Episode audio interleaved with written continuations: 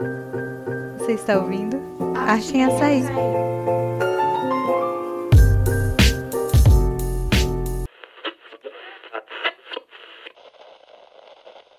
Olá, sejam bem-vindos a mais um episódio do nosso podcast local Arte em Açaí. Hoje vamos ouvir a história de Marcelo Grangeiro, professor de dança e estrategista digital aqui em Açailândia, Maranhão. Eu sou Marcelo Grangeiro, nasci em Caratins do Maranhão, mas passei a vida toda em Açailândia. Eu sou formado em Educação Física, pós-graduado em Dança e Psicologia Educacional. Sou estrategista digital e trabalho com arte, cultura, esporte e lazer há mais de 20 anos. Eu comecei a dançar ainda na época da, da, da minha infância, né? Eu lembro que eu dançava um pouco de forró, ainda com a minha mãe, com as amigas da minha mãe. E na adolescência foi que realmente eu descobri a dança como até um mecanismo de fuga de uma certa um certo momento de dificuldade que eu passava psicológico, sem entender muito bem o que eu queria ser e fazer. Mas foi na época da adolescência, mais ou menos ali para uns 14, 15 anos. O que eu via muito na televisão era a época do, do El Chan, a época das bandas de pagode que, que ganharam o Brasil, mas eu também via muito o Carlinhos de Jesus também dançando. Continuo a me inspirar no Carlinhos, não só como dançarino, mas como um grande empreendedor e gestor que ele é. Mas existem cada estilo de dança assim eu acabo tendo uma inspiração diferente né? Mas para aula para professor como professor tem uma pessoa que me inspira muito que ela chama Raquel Mesquita. Uma grande mestra que eu tenho e como dançarino em cada estilo de dança assim eu tenho geralmente uma pessoa que eu me inspiro um pouco mais eu danço para me divertir eu adoro mas é que ensinando dança eu eu acho que eu, eu faço isso muito bem muito fora da curva né eu acabei não só por ser uma paixão, um amor muito, mas sem nenhum tipo de falsa modéstia. Ensinar dança é uma coisa que eu aprendi e desenvolvi ao longo desses anos de uma forma muito, muito diferente do que todo mundo ensina. Então, eu, eu gosto, eu sou muito apaixonado por ensinar. Eu acho que ensinar dança me encanta mais do que dançar para se divertir. Apaixonado por dançar e ensinar dança, Grangeiro conta a seguir os seus estilos de dança favoritos e os caminhos que levam à construção de uma coreografia. Ah, eu sou apaixonado por forró, né? Forró é uma coisa que está na minha, nas minhas origens desde sempre. E eu sou muito apaixonado, assim, sou um estudioso de forró. E se eu fosse falar assim, de um que eu gosto de dançar muito é forró. E o outro que eu tenho uma paixão absurda assim é por dança afro-brasileira, né? As danças de origem afro, de matrizes africanas, são, são as danças que me encantam bastante. E não foi à toa que eu busquei fazer um aprofundar e continuar até hoje pesquisando sobre essas danças. Acho que tá aí duas que eu sou apaixonado forró e, e as danças de matriz africana. E a, o próprio forró é uma dança que tem uma influência da, da, da, das danças de matriz africanas também, né? Existem vários caminhos para eu construir uma coreografia, né? Eu, eu acabei me aprofundando bastante no processo de criação, não só de coreografia, mas de espetáculos também. Então eu busco saber qual é a proposta, qual é o objetivo, qual é o público final e depois de entender tudo isso, eu faço um, eu chamo de raio-x, eu faço um raio-x de toda a música ou da proposta que eu pretendo seguir. Após isso, eu analiso a música para que eu possa utilizar da melhor forma possível. Aí eu vou para organizar os movimentos. Aí sim que eu coloco eles em uma ordem, crio toda uma coreografia e depois tiro o que fica demais e sempre construo deixo aquilo que é mais crescente, né? Que ela comece um pouco mais, mais tranquila e que ela vá ganhando força ao término da coreografia. Às vezes eu vou pela música, às vezes eu vou pela proposta, às vezes eu vou pelo movimento. Depende muito do processo coreográfico e para onde essa coreografia está sendo construída. Marcelo Grandeiro passou 10 anos vivendo de dança aqui em Açailândia, antes de ir para São Paulo, onde fez história. Agora, nos conta da sua primeira experiência ganhando dinheiro com dança. Quando eu estava aqui em Açailândia, foi, foi bem no começo da minha, da minha trajetória, quando eu fui convidado para dançar numa banda de forró, né? Na época eu tive um, um, um ganho, mas foi um ganho muito pontual, e, e, eu achei aquilo fantástico, porque eu ganhei num dia dançando o que eu levaria 30 dias para ganhar num, num, emprego anterior que eu estava. Então eu achei aquilo fantástico. Porém, com o passar do tempo, eu percebi que aquilo não era uma coisa que acontecia sempre, era de vez em quando. E aí eu recebi convite para dar aula. E isso começou a me gerar uma receita financeira e foi dali que eu passei a ver de dança há mais ou menos 20 anos atrás. Eu, eu saí daqui pronto, né? Eu fiz minha carreira toda foi em Açailândia. Não foi fora. E fora eu, eu tive uma, uma, uma projeção mas eu me preparei muito quando eu estava aqui ainda em Açailândia. Eu saí daqui com três meses, eu fiz Se Vira nos 30 e ganhei com a minha esposa. Com quatro meses eu entrei para Dança dos Famosos a primeira vez, fiquei em segundo lugar. Depois, lógico eu fui me especializar, fui buscar mais, mais recursos, né? Mas eu falo sempre que eu saí daqui pronto. Lá eu só fui lapidar o que eu já sabia. Viver de dança em Açailândia depende muito do que cada um deseja para si. Né? É, é, um, é um lugar onde tem um mercado ainda muito pequeno, porém, se a pessoa deseja algo que não seja tão grande como eu desejei, eu fui embora porque o que eu desejava eu não conseguiria aqui na cidade. Né? Então eu precisei ir para um lugar que era muito maior, como São Paulo, para eu poder alcançar voos maiores. Mas eu acredito que dá sim para viver de dança, porque eu vivi aqui durante 10 anos de dança. Mas a pessoa precisa ter, não só ser professor de dança, ele precisa também ser, ele tem uma veia empreendedora. Porque se ele ficar esperando alguém na casa dele chamar ele para dar aula de dança, a probabilidade é que ele não consiga ter resultados. Então ele precisa empreender, ele precisa saber, ele precisa correr atrás, ele precisa criar oportunidade, ele precisa saber fazer negócios. Então acho que é esse ponto. Dá sim para viver de dança, mas a pessoa precisa ter uma veia empreendedora. Morando em São Paulo há mais de 10 anos, Marcelo afirma que chegou a hora de voltar para a Ceilândia e, com toda a experiência que ele conquistou, ajudar os artistas daqui a realizarem seus sonhos. Eu estou num processo de transição, né? Eu sempre quis voltar para a cidade, é tanto que eu sempre falei isso. Passei muito tempo lá em São Paulo, estou há 10, 11 anos em São Paulo, e eu decidi voltar. Em 2004, eu, eu, eu lancei uma meta de 10 anos, de 10 objetivos de vida que eu ia conseguir. E em 2015 eu consegui essas 10 metas. Menos uma, uma eu não consegui. É, uma delas era me tornar o melhor dançarino, considerado o melhor dançarino do mundo, mas eu não consegui, mas me tornei um dos melhores dançarinos do Brasil. Então, eu também saí daqui em Açailândia, quando eu tinha 28 anos, com uma, uma condição. Eu ficaria em São Paulo até os 40 anos. Foi uma coisa que eu já saí de, muito decidido daqui. E esse ano eu completo 40 anos. Então, esse ano chegou o momento de retornar para cá. Depois de ter aprendido, evoluído, crescido lá fora, é o momento de eu voltar para cá e retribuir né, ajudar a minha cidade a, a, a realmente a crescer.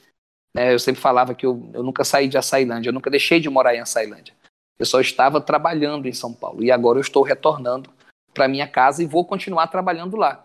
Sabe, agora mesmo, daqui quatro dias eu retorno para São Paulo para trabalhar, fico 15 dias em São Paulo, retorno para cá de novo, eu vou ficar nessa transição. Mas a minha família mesmo vai ficar morando aqui em Açailândia junto comigo. Grangeiro trabalha também com marketing digital. Como já disse anteriormente, sempre teve uma veia empreendedora. Ele presta serviço para empresas, microempreendedores e artistas que querem colocar os seus negócios dentro do mercado digital. É, então, eu tenho esse trabalho por fora que pouca gente sabe, porque eu desenvolvi ele muito mais lá fora. Mas o meu trabalho dentro da internet, ele não é específico para a Ceilândia, ele é específico para o mundo todo. Eu tenho uma aluna na Áustria, eu tenho uma aluna nos Estados Unidos, e tem alunas que também são aqui de Açailândia. Aqui em Açailândia, eu estou nesse momento prestando alguns serviços voluntários no Centro de Defesa, no projeto Luiza Dance, para que eu possa levar essa a dança, a arte, a cultura, o bem-estar para as pessoas da minha cidade. A pandemia do Covid-19 afetou todo o trabalho presencial que Grangeiro realizava, mas seu negócio e sua arte já estavam inseridos no mundo digital. Ele conta agora como foi essa transição. O trabalho que eu realizava antes, ele era, ele, ele, ele tinha como elemento, como valor principal o encontro o contato, o abraço. E com a pandemia, com essa impossibilidade de nós termos esse, esses momentos, eu acabei não fazendo mais os eventos que eu organizava dentro dos navios, não fazendo mais os eventos que eu organizava dentro dos resorts, não fazendo mais os encontros que eu fazia de profissionais, de treinamento, de formação. E, e, não dando mais as minhas aulas. Eu viajava muito, todo final de semana eu estava num lugar diferente do Brasil e às vezes no mundo. Sem essa possibilidade de ter encontrar essas pessoas, acabou que economicamente afetando todo esse processo. A minha vantagem é que eu já estava no mundo online. Então eu ajudei mais de mil profissionais a realmente a aprender a entrar nesse mundo online, a poder trabalhar nesse processo. Então eu tive essa, essa parcela de contribuição, impedindo que muitos profissionais deixassem, inclusive, de, de trabalhar com dança por conta desse isolamento social, por conta da pandemia. Infelizmente não tem políticas públicas ainda, nós não temos nenhuma valorização e muito menos um incentivo cultural. Se tem, desconheço. É, às vezes a gente tem um, um, uma ação isolada de alguma outra pessoa, né? mas assim, que eu, eu não conheço um, trabalho específico para os artistas que valorizam os dançarinos, os atores. Hoje eu, eu tenho a, a, grata felicidade de ter o meu, próximo, meu próprio espaço de divulgação, que são minhas redes sociais, né? Então, eu acho que essa, a questão de você ter suas redes sociais te deu uma liberdade maior para você ter voz. A questão é que a maioria dos artistas não sabem como usar essas redes sociais. E eles acabam não utilizando elas de uma forma que façam que a voz deles sejam amplificadas eu tive a felicidade de desenvolver essas habilidades, de entender como funciona esse processo e hoje utilizar as redes sociais como também um espaço para eu comunicar os meus pensamentos, as minhas ações. Eu acho que é muito disso também.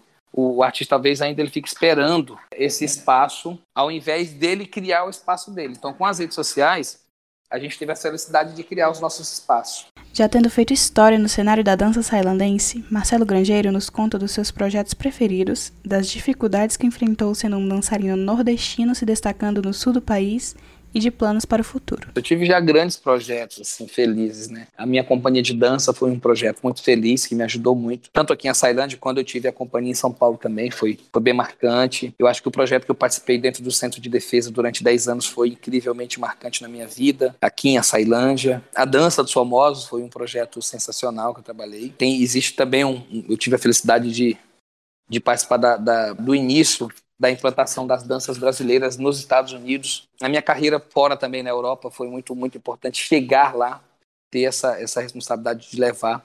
Principalmente quando eu estava aqui em Açailândia, que isso começou. Existem muitos projetos, mas eu acho que o, um dos mais incríveis assim foi eu ter a oportunidade de ter dançado com a minha esposa e com a minha filha, com meu filho na barriga dela. Nós montamos uma coreografia, os quatro, né? Sem falsa modéstia, nós acabamos criando um marco, né, pro, pro, pro nosso, pro nosso país, pro nosso estado, para nossa região, para o Nordeste. E isso me, me, me deixa muito feliz e honrado, né? A gente sabe que todas as batalhas, elas são difíceis. Não tem uma batalha que você fala assim, a ah, uma é mais fácil que a outra. A minha também não é menos difícil do que a dos outros, não. Mas de todos os momentos, eu acho que quando eu, quando eu chego em São Paulo como um nordestino, eu tive um, algumas barreiras, alguns, algumas puxadas de tapete. Até hoje ainda existe isso ainda eles têm um certo receio por sermos nordestinos e tudo mais. Eu sinto isso ainda, ainda acontecendo. Então, quando a gente consegue mostrar que a gente realmente tem essa condição de, de ir além, isso ao invés de ser positivo, isso acaba incomodando o pessoal do sul do país. Então, eu acho que passa um pouco por isso, mas não, isso não, não me atinge também, né? Porque eu sei lidar muito bem com isso, eu entendo que independente de qualquer coisa, eu vou continuar fazendo a minha parte. Estou à frente hoje, começando um trabalho com um grupo de dança Afixire, que é lá do Centro de Defesa, que é um grupo de dança afro. Eu comecei agora um trabalho com eles, então já já a gente vai ter alguma coisa para a gente falar. É para onde eu estou indo, né? Eu acho que, na verdade, a vida tem me levado para muitos lugares de luta, lugares de, de, de, de conquista, lugares de, de desbravar as coisas eu acho que a, que a vida está me encaminhando muito assim para um espaço de, de voz, de representatividade. Agora ter a oportunidade depois de me tornar quem eu me tornei, usar isso para ajudar muitas outras pessoas, eu acho que é parte grande da minha jornada agora. Como é que eu posso transformar tudo isso que eu já vivi, toda essa história que eu já construí, em um, um, um meio de fazer com que outras pessoas também possam viver histórias parecidas com a minha ou até melhores e maiores que a minha. Então eu estou indo para esse lugar. Esse eu acho que é o futuro que eu estou construindo. Cada vez mais é possível ver que não há limites para onde a arte pode nos levar. Todos os dias vemos artistas do Maranhão fazendo história no Brasil e no mundo. Marcelo Grangeiro termina sua fala deixando uma mensagem para você, artista de Açailândia. Vocês podem ser quem vocês quiserem ser. Quando eu decidi ir para São Paulo e em pouco tempo já me tornar um dos dez profissionais mais mais procurado de São Paulo, mais respeitado, mais contratado até, foi porque eu acreditei muito. Eu, eu nunca deixei de acreditar, eu nunca desacreditei em mim mesmo. Independente dos tombos que a vida pode nos dar, continue a sua jornada, porque você só precisa de uma pessoa que acredita em você. E se você for essa pessoa, ninguém pode te barrar. Não é fácil, não é simples, porque se fosse fácil, todo mundo chegava e se fosse simples, todo mundo fazia. Mas quando você chega, é muito gratificante. Hoje, ter a felicidade de olhar para trás e ver tudo que eu já construí e tudo que eu ainda vou construir, me dá a certeza de que eu acredito em mim e quando eu acredito, todo mundo vai acreditar. Não desista dos seus sonhos. Se um dia eu puder fazer algo para contribuir, podem contar comigo, que eu não medirei esforços para realmente fazer com que mais artistas da nossa cidade possa ter a oportunidade e o reconhecimento que cada um deles merece. Você acabou de ouvir sobre a história e a arte de Marcelo Grangeiro. Para acompanhar o seu trabalho, visite suas redes sociais disponíveis na descrição deste episódio. Obrigada por nos ouvir e até a próxima. Este podcast é um projeto de TCC do curso de jornalismo da UFMA, Campus Imperatriz, produzido por Bruna Tavares, orientado por Isane Mustafa e editado por Rosana Barros.